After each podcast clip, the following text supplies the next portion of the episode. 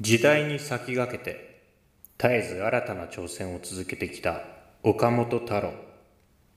岡本太郎現代芸術賞は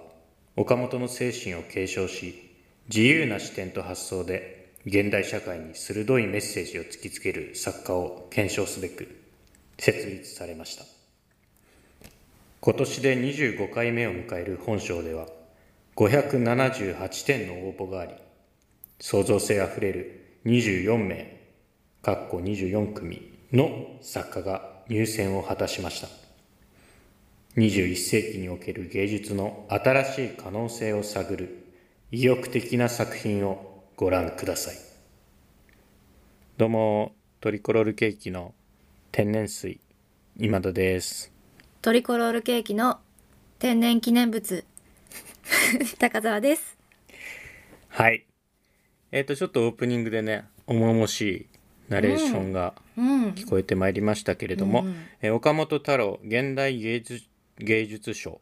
というの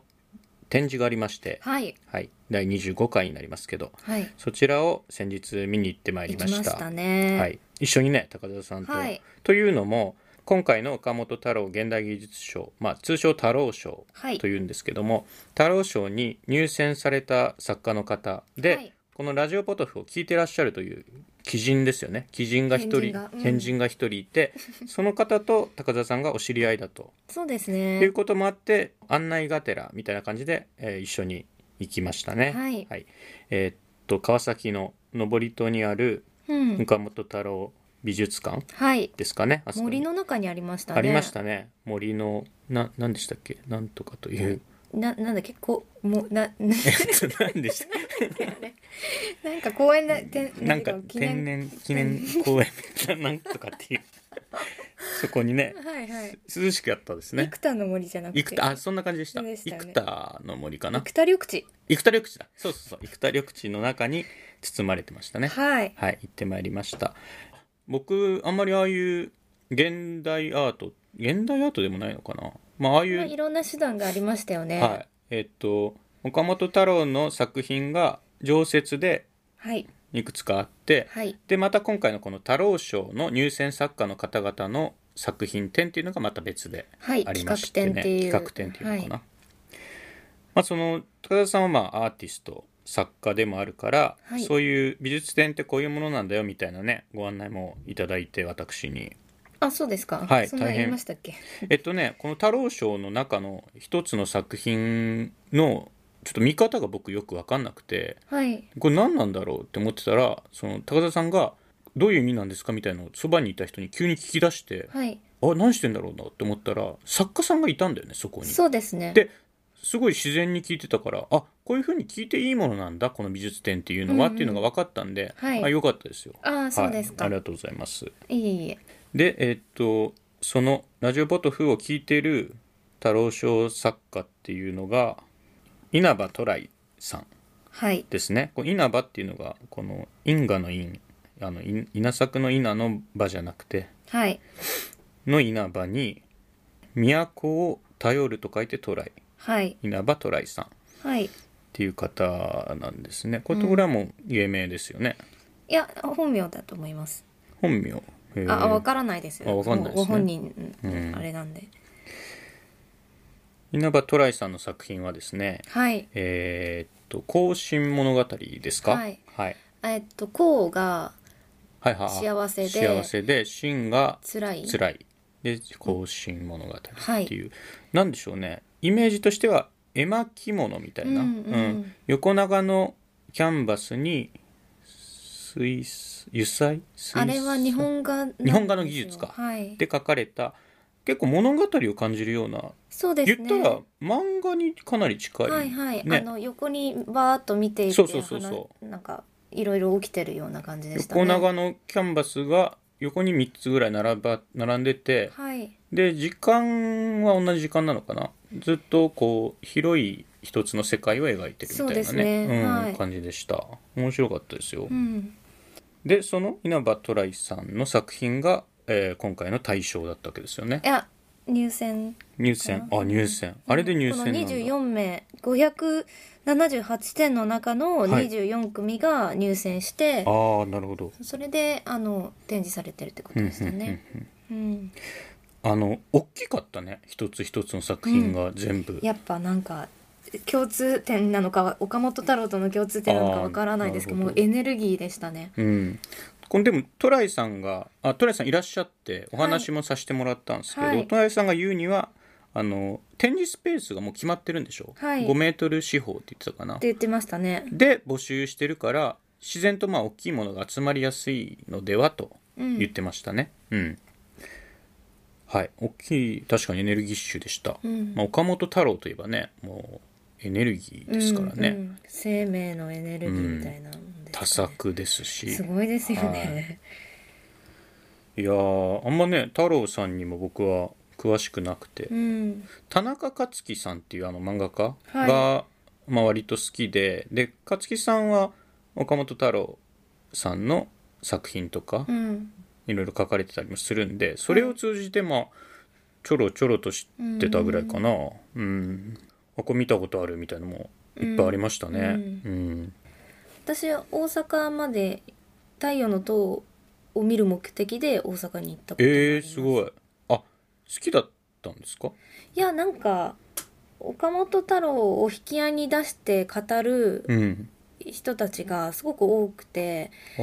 ああの関西出身の方でへえで関西出身の方で自分の地元には太陽の塔があったからこんなに芸術にあの触れてきたんだみたいなうんうんうんことをおっしゃる関西出身の方がをなんか連続で見てうんなんか本当かよって思ってなんかうんうん関係あるのかよって思って実際見に行ったら、うんもう圧倒されちゃっあてーある あるんだね あるだろうじゃなあみたいな これは言うわなって思ってでちょうど2018年かなんかに中に入れるようになったんですうよんね。うん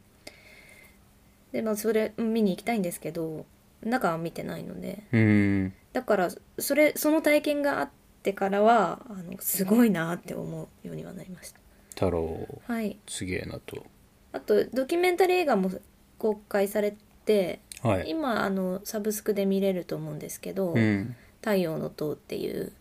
それ見てももうエエネルギーをすごい感じますね。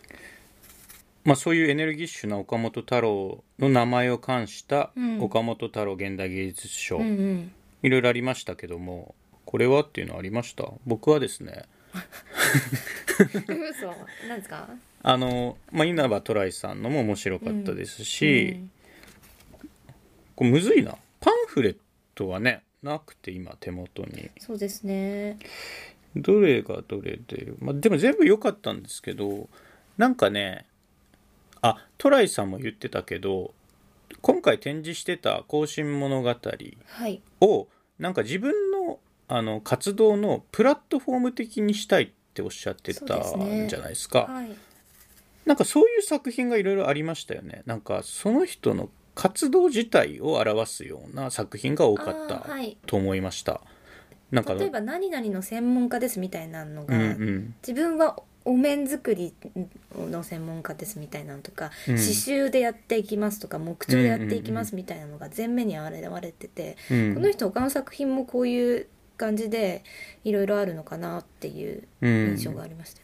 印象に残ったのはねあの速記あ速記の文化に詳しい作家さんがいたよねあはいでそのもう速記っていう文化そのものを通じて何か作品を作ること自体を展示してたようなやつがあったじゃ、うんんはいあれなんかあの考え方がすごい共感できました、共感って言うとあれですけど、うんなんか作品を作る創作の活動っつうか考え方ですかね、うんまあそんな遠くないですよねだから更新物語もあれがプラプラットフォームとしてのものを書いて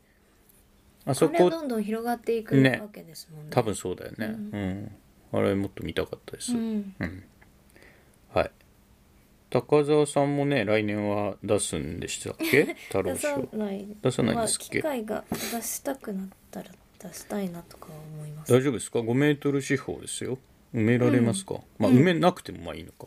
そして大丈夫ですあ大丈夫なんだ、んへえなんか印象深いのあったかな私はあの、えー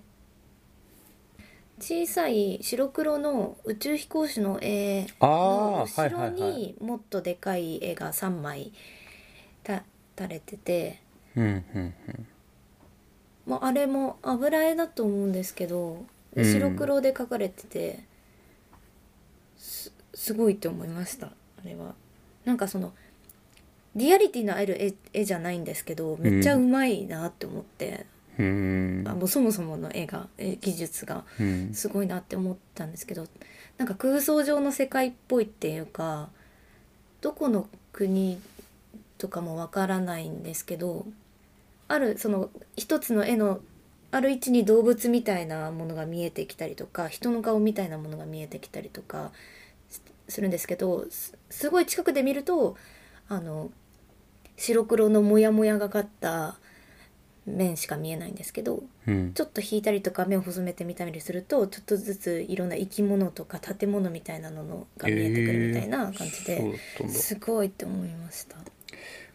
僕はですねあの映像も使ってたやつであの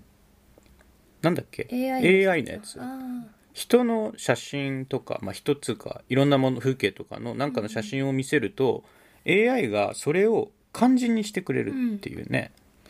この人たちがあそう言源語五郎さんかな私が言ってる人誰だアろーティストとエンジニアの人だっけな、二2人組なんですけど、はいはい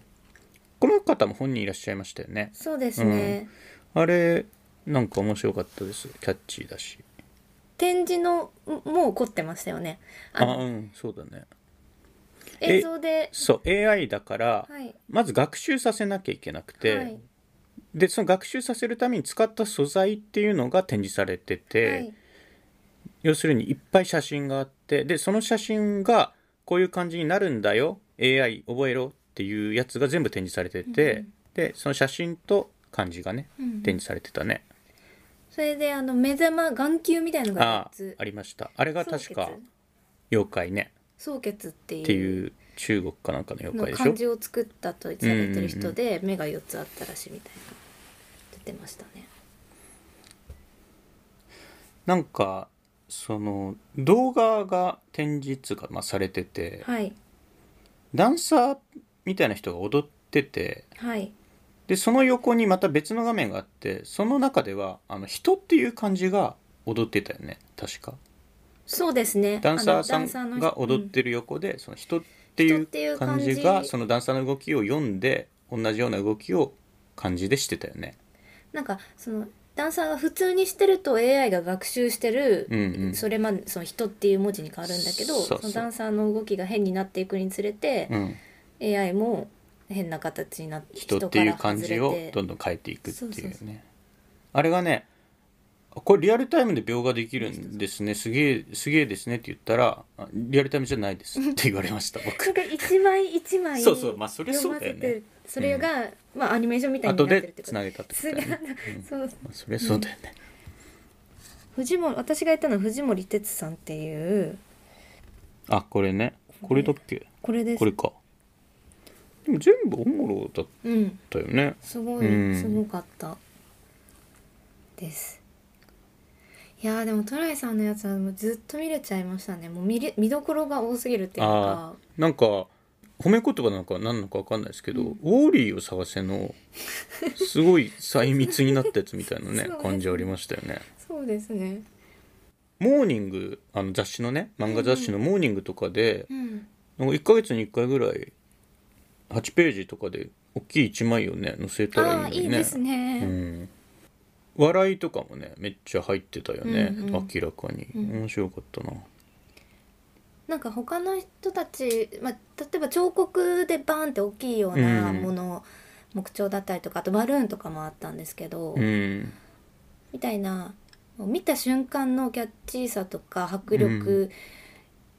は、このトライさんの作品はそれに比べるとおとなしく見えるんですそうねけど、うん視界のに入ってくる情報量としてはすごい多くてでそうか,、ねうんでかいなと思いました。僕が美術館の館長だったらトライさんのやつ買いますよあそうですか他のやつではなくてね、うんうんあれがやっぱり置いておいてあのすごく美術館的にコスパがいいという か置いておくとだっそういてうことですかいやあずっとそうみずっと楽しめるからあ見応えがそう見応えがあるあそうコスパそういえばよかったのコスかパえあの今コ美ス術パって言いました美術館としてね美術館のコスパっていうのを考えるとトライさんのは買いましたよ、うんうんはい、はい僕があのマルチバースで僕が美術館の館長になる世界があったらああトライさんの作品を買ってましたはい、ほうはい、ということですかねちょっと芸術については僕はもう門外観なんでえそんな人いますいやそう言いますけどね芸術家の方々はいやでもこのうん私太郎美術館にも行ってみたいとずっと思っててああはいはいはいでも駅から歩くなって思ってたんですけど15分ぐらいかなあ30分です30分歩きましたよそんな歩いてた結構歩きましたよあそうでも道もあの面白かったし面白かった道ううんーんあのもう半分は森じゃないですかああ生田緑地3に分の1ぐらいか、入っちゃうと、うんそうねなんとか遊園向こうが丘遊向園こうが丘遊園をうん通過していくような感じなのかな、どうなんですかねわからない けどなんか美術館のほかにえーっとなんか日本家屋美術館みたいなのあありまし民たよね民間園あそれだ、うん民間園あ行ってみたいな、うんすごい子供いっぱいいましたよ、うんあの晴れててね SL SL 広場みたいなのもあったし、なんか別の客車みたいなのもあったし、なんでしょうねあれはあとでそのまあ後場所が良かった良かったですね上り戸までこう歩い歩いたじゃないですか帰り、はいで上り戸で別れましたよね、はい僕その後一人ブックオフ行ってますからね向こうが丘遊園の一回通り過ぎたと通り過ぎこたんでろすを戻ってぶっ込んそうですそうですはい、へえうん、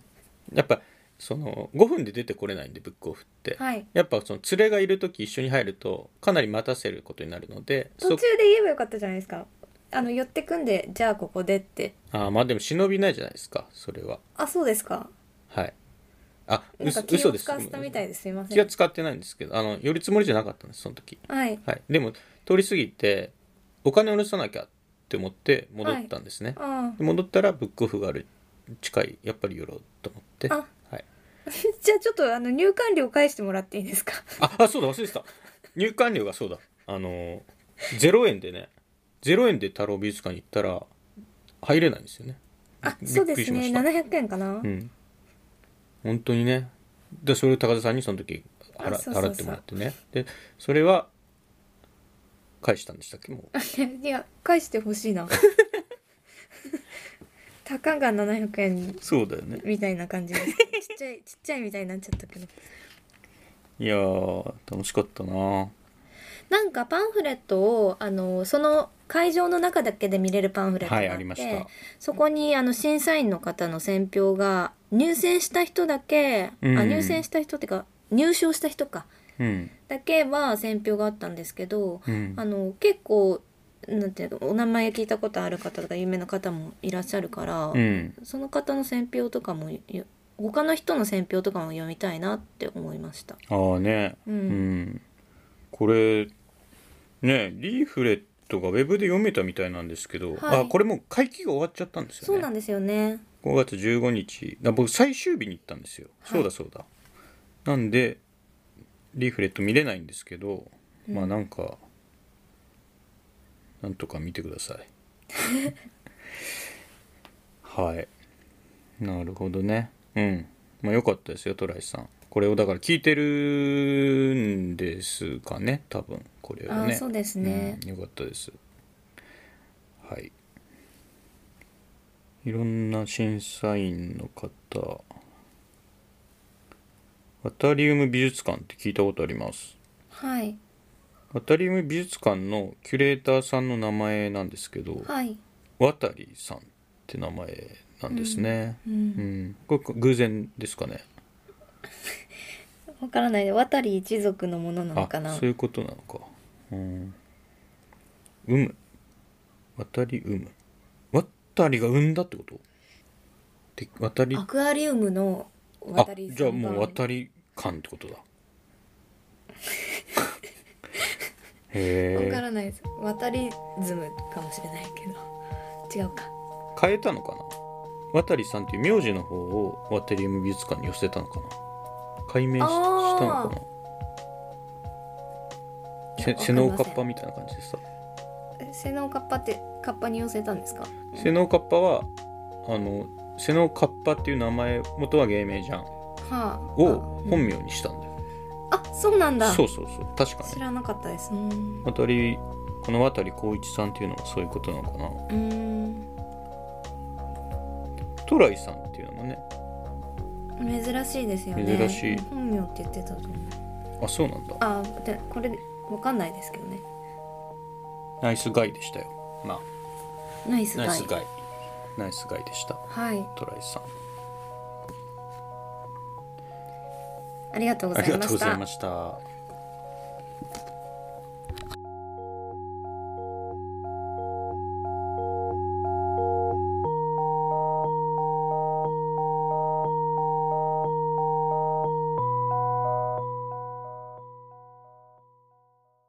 聞いていただきありがとうございます。